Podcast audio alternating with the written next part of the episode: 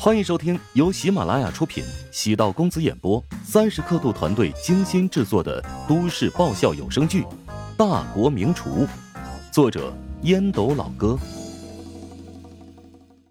第三百九十八集。黄成对这个项目聊得已经足够深入，乔治也考虑过这个问题，耐心解释道：“AI 厨房机器人可以深度模仿人类的动作。”以及所用的配料、温度、火候等，但却很难连同文化一起传承。餐饮文化不是静止的，需要厨师伴随着时代的变化、社会变动，甚至经济起伏，不断做出调整。呃，打个简单的比方，前段时间猪肉比较贵，那厨师呢就会考虑如何用烹饪技巧，用少量的猪肉也能做出让客户满意的菜肴。机器人的系统设定好，没有办法考虑细节。黄成摸着下巴，沉吟许久。嗯，你说的也有点道理。不过呀，从我了解的渠道，已经有一些公司准备用人工智能取代人类的一切了，包括烹饪。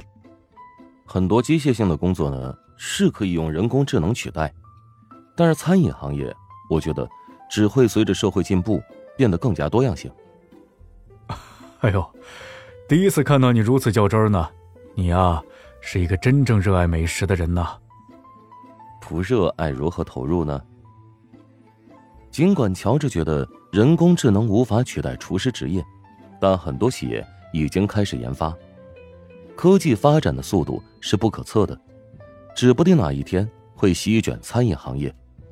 但黄成坚信一点：即使餐饮人工智能真的到来，也无法取代乔治的食堂。即使采集技术再厉害，恐怕也无法将乔治精通的菜谱学到手。所以，人工智能会取代日常烹饪，但不会改变拥有一定技术含量的厨师的餐馆，反而会促进厨师行业更加正规。但不可否认，餐饮是一个传统行业，不仅营销模式需要变革，整体的产业结构。在未来也会变化。黄成提出的问题让乔治精神紧绷，看似遥远，其实迫在眉睫。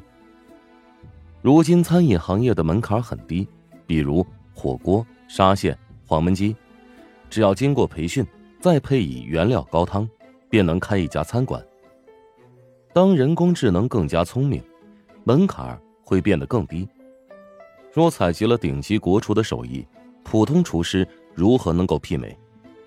普通厨师是基数，如果他们凋零，厨师行业便会出现断层。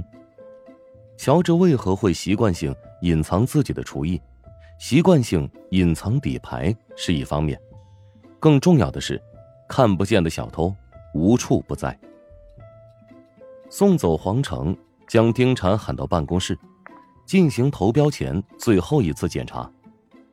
丁婵看上去比较紧张，乔治安慰道：“我们把工作做得这么细致，就是为能轻松自信的上战场。”我再检查一下错别字。丁婵有强迫症，一段一段阅读，细心认真的样子，让乔治忍不住一呆。有些人明明长得很好看，但却让人忽略了外貌，吸引力是由内而外的。在乔治的内心当中。丁婵的定位很准确，是个挺好的妹妹。乔治没有阻拦他继续跟彪叔较劲儿。有强迫症的人千万别跟他对着干，否则今晚恐怕得睡不着觉了。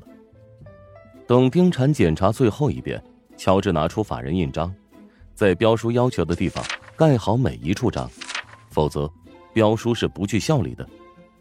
担心明天现场会用到印章。乔治还将印章随身携带，与丁婵约好明天早晨九点在食堂集合，十点半前抵达招标的酒店。这种招投标是很多项目一起评审，必须要早到，延误了时间会失去竞标资格。啊，还有一件事情，我想告诉你。乔治从桌子里抽出一堆文件，这里面呢。是我让人帮你找的国外几家设计专业比较好的大学资料，你现在可以开始针对性朝这方面努力。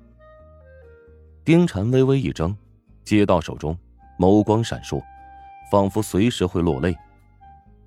不要太感动，我呢，只是想提醒你，这里只是你暂时的港湾，你还有自己的理想。我知道，我会成为世界上最好的设计师。乔治想了想，再给丁婵一个好消息：师大的食堂开了之后，让你姑妈过去工作吧。那太好了，她前段时间一直在找工作，但总是干不太久。乔治知道丁婵在担心姑妈是否能坚持。会给她安排比较轻松的活儿，工资也会按照她的实际情况酌情支出。我姑妈知道这个消息，肯定会特别高兴的。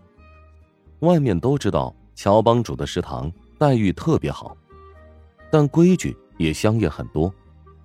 丁婵知道乔治是看在自己的份上，才会主动给出这个机会。这世界本来就是人情社会，乔治做不到事事都按照规章制度办事。真要那么做了，岂不是变成了冷血无情的机器？丁婵离开办公室，周冲迎面走了过来。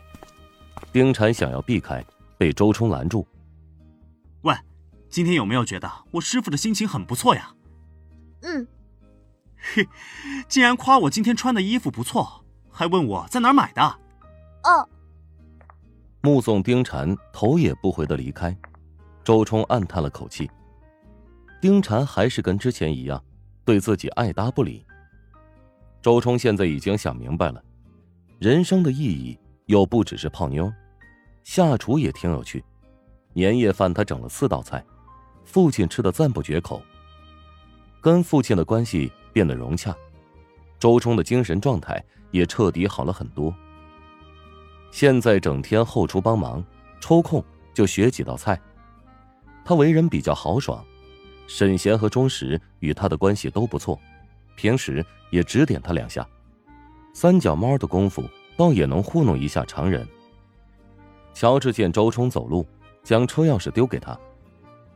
明天我们去投标，到时候你开车带我们。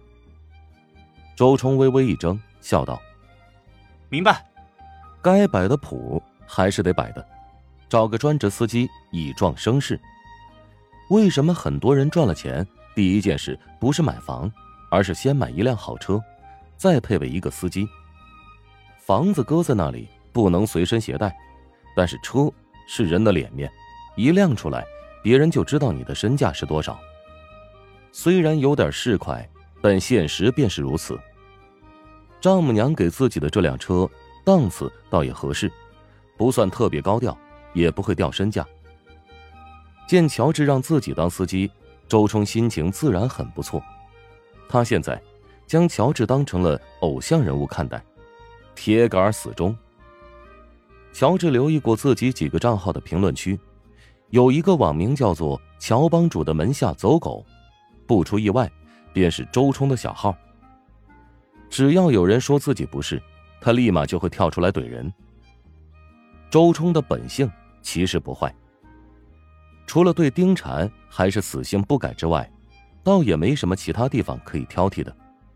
周冲还在坚持，那间接说明他专情，不是见一个爱一个。